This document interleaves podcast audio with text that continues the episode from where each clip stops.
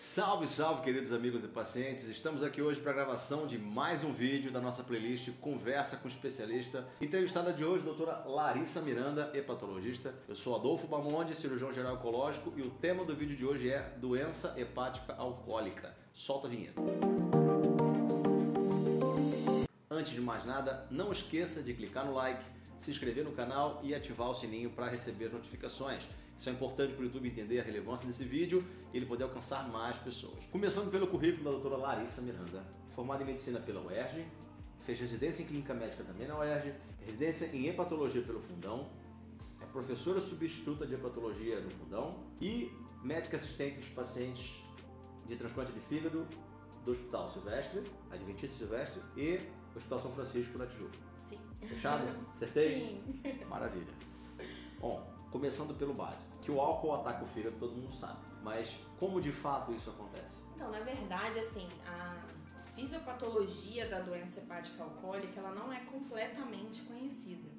né? Existem diversas fontes de estudo. O que a gente sabe é que o álcool, o que, que acontece? A gente ingere o álcool, ele é absorvido pelo intestino e como tudo que é que a gente ingere, ele é absorvido pelas veias e o mecanismo de primeira passagem é no fígado. Então, ele, o etanol ele é, ele vai diretamente para o fígado, onde ele vai ser metabolizado. A principal via de metabolização do álcool acontece no fígado. Existe uma via de metabolização gástrica também, mas é bem menos importante.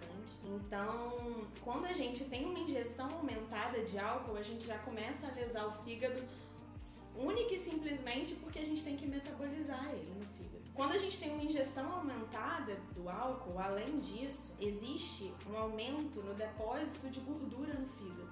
né? Então a gente tem uma esteatose hepática causada pelo excesso da ingestão de álcool. Né?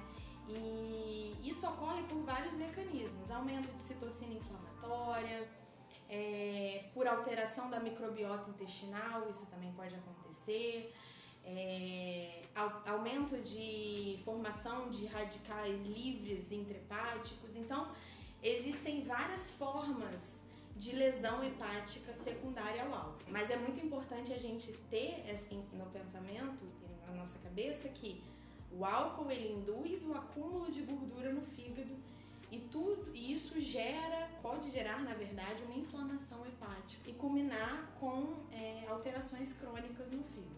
Então, então, o mecanismo específico, o detalhe de como o álcool faz isso não é tão bem conhecido. Isso. Existem várias vias, né? Na verdade, aumento de produção de, de radical livre, aumento de citocinas, existem diversas interleucinas que são estudadas, né? É, a alteração da própria flora bacteriana intestinal pode influenciar nisso. Mas o resultado final vai ser o acúmulo de gordura no fígado Exatamente. por causa do consumo de álcool. Exatamente. E lesão tóxica direta também ao, ao parênquima. O próprio, o próprio etanol, lesão da Isso. célula do fígado. E, e os metabólitos que são gerados a partir da metabolização do álcool, né? Então, o álcool, ele atua lesando o fígado de inúmeras formas. Exatamente. De Não é inúmeras exatamente um- uma via Uma exclusiva. via exclusiva. Entendi. Exatamente. Então você tem a possibilidade de lesar as células do fígado agudamente, isso até depende provavelmente do volume de álcool que você vai ingerir, Isso. e ao longo do tempo você vai é, estimulando o fígado a ficar mais é, com depósito de gordura. Exatamente. É assim É, a verdade é que assim, a maioria das pessoas que consomem álcool, por exemplo, 90% dos pacientes que têm um etilismo crônico pesado, que a gente fala, 90% dessas pessoas acumulam gordura no fígado, geram esteatose. Agora, uma parte menor, cerca de um terço desses pacientes, evoluem para uma inflamação hepática secundária a essa gordura, que é o que a gente chama de esteatohepatite. Agora, o que faz apenas um terço desses pacientes evoluírem. Existem é, diversos polimorfismos genéticos que fazem algumas pessoas serem mais suscetíveis a lesões, às lesões hepáticas induzidas pelo álcool. né? Tem até um professor no fundão que diz: é, hepatopatia alcoólica não é para quem quer, é para quem pode. Então, assim, muita gente consome álcool em grande quantidade, gera esteatose hepática, mas não leva a uma esteatohepatite, que é uma inflamação do parênquima do fígado, né, das células do fígado secundário ao álcool. E a gente precisa dessa inflamação para a gente levar a formação de fibrose, de cicatriz, que é o que vai levar à cirrose. Então, só uma parte desses pacientes acabam evoluindo. Então, não é todo mundo que tem um consumo excessivo de álcool que vai ter a esteatohepatite e a cirrose. E Mas falando... quem são esses pacientes? A gente não sabe.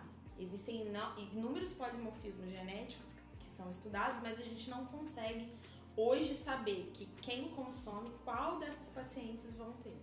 Entendi, entendi. Cada um tem uma genética e essa genética é que vai determinar se esse paciente consumindo álcool vai evoluir para doença crônica, né, que é a cirrose. Exatamente. Não é todo mundo. Não é todo mundo. Dos indivíduos atualmente, né, que consomem álcool, qual o percentual que faz esteatohepatite, qual o percentual que faz a cirrose? Na verdade, dizer? assim, 90% dos pacientes que consomem álcool, um etilista crônico, o que, é um etilista crônico? É um paciente que consome álcool diariamente, né?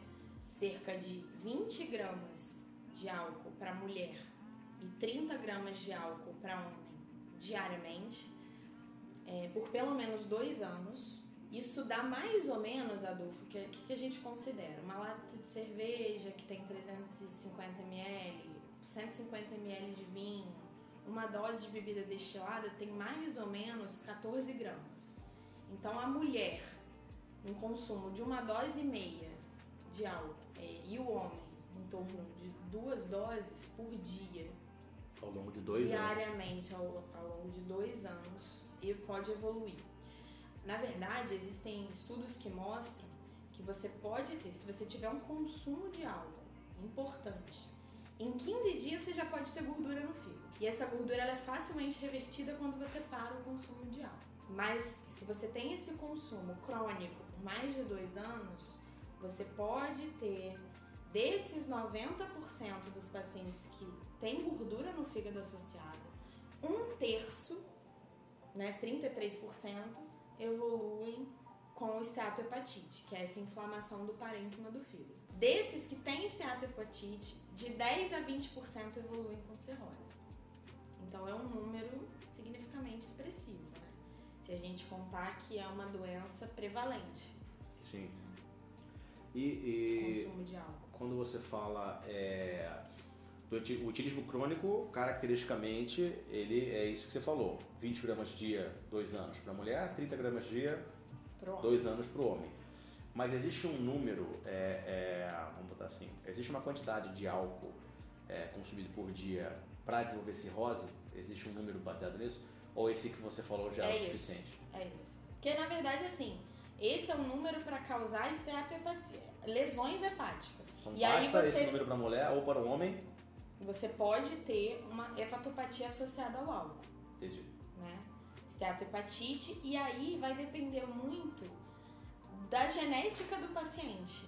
Né? Dependendo dos polimorfismos genéticos, esse paciente vai ter o maior risco de ter esteatohepatite ou não. E dentre os que têm esteatohepatite, desenvolver fibrose, que são cicatrizes no fígado. E a fibrose, na verdade, é a, cirrose, né? ela vem sempre secundária a uma inflamação do fígado, independente da causa. Então, quando vocês assistirem a aula da doutora Fernanda de hepatite B, vocês vão ver que, na verdade, o mecanismo final é o mesmo, que é a formação de trave de cicatriz no fígado, e aí você fica com o fígado pequeno, rígido, que inicialmente é uma doença silenciosa e que, num segundo momento, vai se mostrar descompensada. É, então, quem são esses pacientes que da, esteato, que, que da esteatose vão desenvolver esteatohepatite, da esteatohepatite a cirrose, a gente não sabe. Depende da genética. Depende da genética. Porque o consumo básico de álcool é o mesmo para todo mundo se você levar em conta os fatores de risco. Entendeu? Então basta ter esse consumo, né, 20 gramas por dia por dois anos para a mulher ou, para, ou 30 gramas por dia por dois anos para o homem, que se a pessoa tiver geneticamente predisposta, isso ela vai acontecer. desenvolver esteatohepatite. É, isso pode e, e, é, não é 100%, mas isso. ela pode, né? Ela pode desenvolver. Basta esse consumo, né? Quem, quem acha que uma latinha é pouco, né? Exatamente. Isso pode acontecer se a é. pessoa uma for... Uma taça e meia de vinho pro homem, Sim. isso é pouco, né? Parece, é, dá a impressão que Parece é pouco. Parece pouco, é.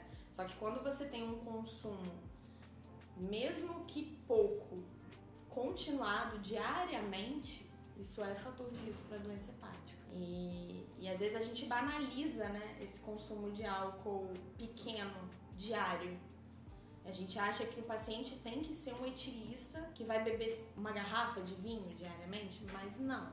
Então a gente precisa ter ciência que o consumo diário em pequenas quantidades é muito grave. É difícil a gente ver uma doença hepática aguda num paciente que faz um consumo eventual de álcool.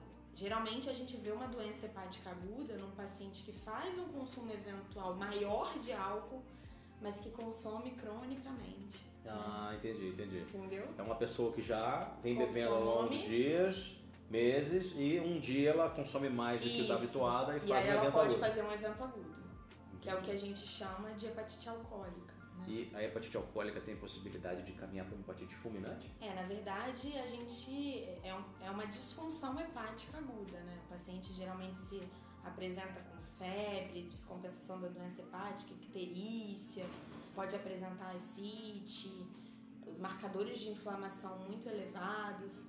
E a gente precisa, na hepatite alcoólica, ter uma base de um fígado doente. Seja uma esteatohepatite, seja uma esteatose, nunca um fígado totalmente saudável.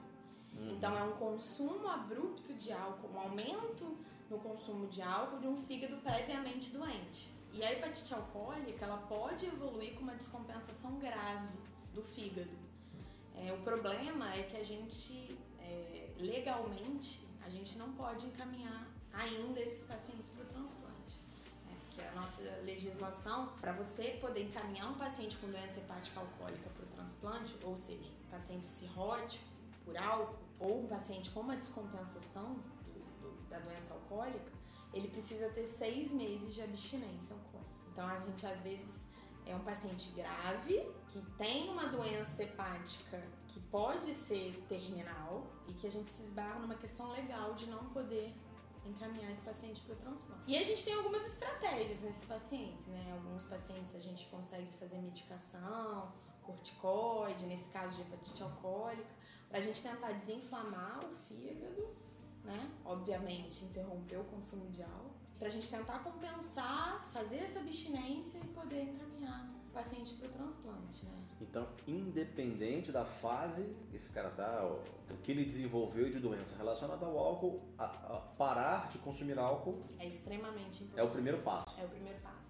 E assim, a gente vê uma melhora é, no nosso dia a dia. Né? A gente vê um paciente, por exemplo, com cirrose alcoólica, que chega pra gente muitas vezes descompensado. Porque que, acontece? Qual é o problema do fígado? É um órgão que ele é silenci... uma doença hepática, ela é silenciosa.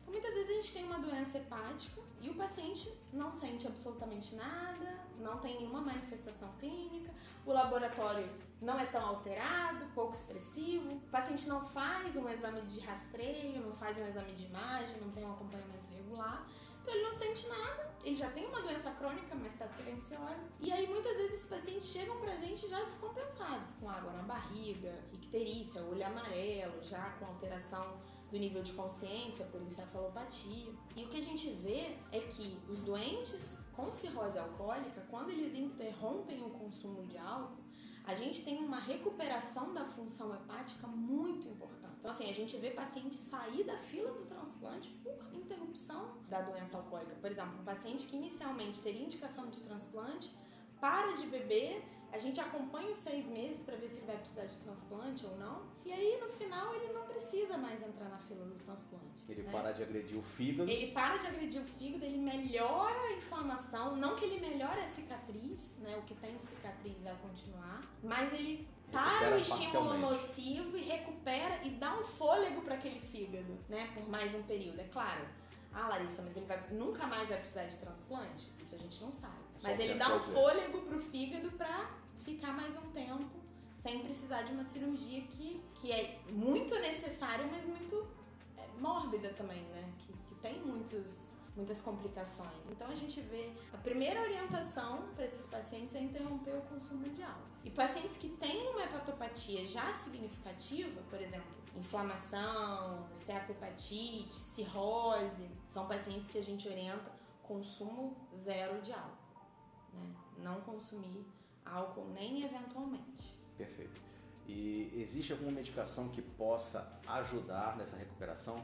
Por exemplo, o indivíduo ele está na fila de transplante, ele parou de consumir álcool.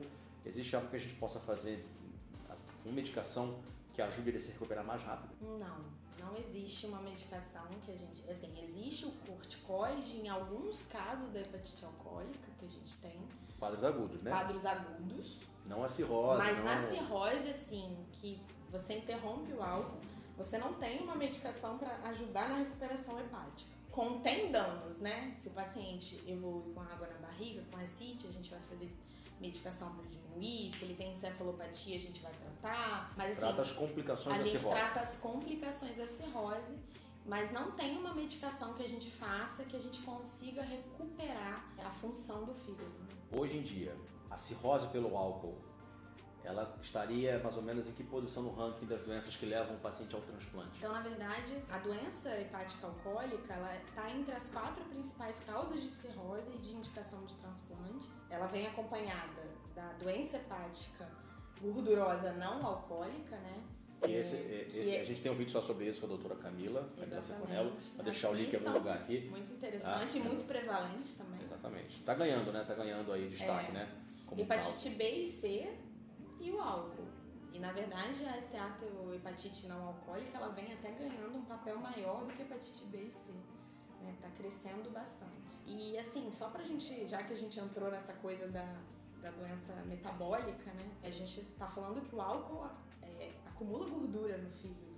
Né? Faz esteatohepatite também. Então, quando você tem um paciente etilista crônico já tem só por aí uma propensão a ter acúmulo de gordura, esteatohepatite, é, se você vem associado de doença metabólica, diabetes, dislipidemia, né, o colesterol alto, obesidade, isso aumenta muito o risco de evolução de doença, né, de inflamação, enfim. Ele tem a esteatohepatite alcoólica e a E não, alcoólica. E às vezes é difícil a gente diferenciar, né? É, dá pra saber qual foi a causa. né? Clinicamente, exatamente, mas não é incomum. Então, às vezes, a gente tem um paciente etilista, que é obeso, que é dislipidêmico, então acaba que tudo se mistura um pouco. E existe, existe uma forma de você é, associar um tratamento para o vício do alcoolismo? Você pode fazer alguma coisa nesse Sim, sentido? com certeza. Na verdade, é muito importante a gente fazer um tratamento multidisciplinar, né? Com equipe de assistente social, psicologia, psiquiatria, sessões de terapia em conjunto. Então, assim, é, o ideal é a gente sempre ter um acompanhamento multidisciplinar. Isso é, é muito importante. É o mais importante. Assim né? como, assim, a gente, a, gente, a gente nunca trabalha sozinho, né?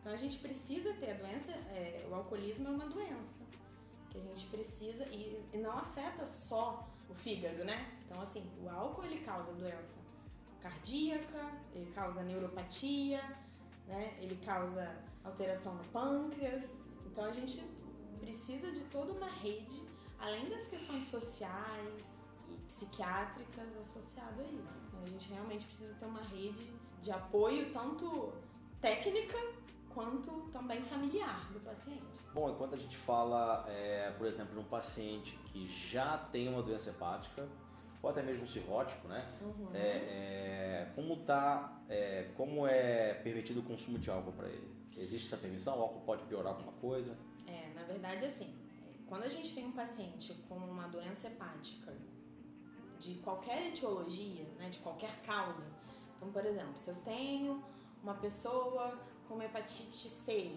já com uma, já com uma cirrose, ou uma hepatite B, ou doenças autoimunes, qualquer que seja a causa, o álcool ele pode agir como um, um fator de descompensação dessa, da doença. Então a gente orienta que o paciente que tem doenças hepáticas crônicas de, de qualquer causa não faça um consumo de álcool.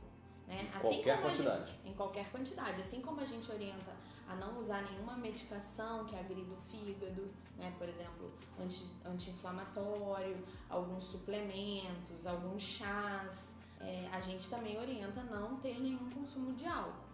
E o que a gente vê é que às vezes os pacientes eles têm uma doença hepática crônica, fazem um consumo de álcool e aí descompensa. A gente orienta não ter nenhum consumo de álcool é, nesses pacientes com doença hepática, mesmo que não seja um consumo diário, Mesmo mesmo que seja um né? consumo esporádico. A gente é, sugere e orienta que sejam pacientes com abstinência completa álcool. Bom, se você gostou desse vídeo até aqui, não esquece de deixar nos comentários aqui sugestões de novos vídeos para que eu possa chamar a doutora Larissa de novo. Um prazer entrevistar aqui. Vou deixar aqui também nos comentários telefone para contato, rede social, dias, locais e horários de atendimento da doutora Larissa. Você que está precisando de hepatologista está extremamente bem recomendado aqui no Rio de Janeiro. Eu vou pedir para você gravar uma mensagem agora direcionada para esses pacientes que têm é, é, o hábito de ingerir álcool, nem sabiam que essa quantidade pode ser de fato danosa, ou até mesmo quem já tem alguma doença hepática pelo álcool. Fica à vontade. Obrigado pela tua presença. Eu queria agradecer, Adolfo. Fiquei muito feliz com o convite. É um né? prazer. É um prazer. Trabalho com o Dr. Adolfo com muito orgulho, é muito bom. É um prazer, com certeza. Maravilhoso. E... Todas as meninas, todos os hepatologistas são incríveis. e eu queria muito agradecer o convite. Muito bom trabalhar com você, dividir, trocar e falar de um, de um tema assim que é tão prevalente e tão complexo, né? Que muitas vezes a gente encara com um pouco de negligência. E eu tô muito feliz e desejo muito sucesso pro seu canal, pra você. Obrigado. Você vai vir mais vezes, tranquilo. Haverão novos vídeos. Ah, muito obrigada, tô muito feliz. Essa foi a conversa com o especialista, com a doutora Larissa Miranda. Então, passa para a mensagem final e até o próximo vídeo. Valeu! Bom, pessoal, então esse foi um vídeo para a gente entender e conscientizar um pouco da quantidade de álcool e do tempo de consumo de álcool necessário para poder causar lesão do fígado, né? Muitas vezes esse assunto é um tabu. Na verdade, é um hábito muito frequente que a gente vê, né? Então, como a gente não sabe quem vai ser acometido de forma grave pelo álcool, a gente sempre sugere não fazer um consumo contínuo e regular de álcool, mesmo que em pequenas quantidades. Procure um hepatologista, faça exames do fígado, como a gente falou, o fígado é um órgão que muitas vezes tem doenças silenciosas, que muitas vezes a gente só descobre em momentos de muita gravidade. Então, é isso. Não vamos negligenciar a saúde da nossa saúde.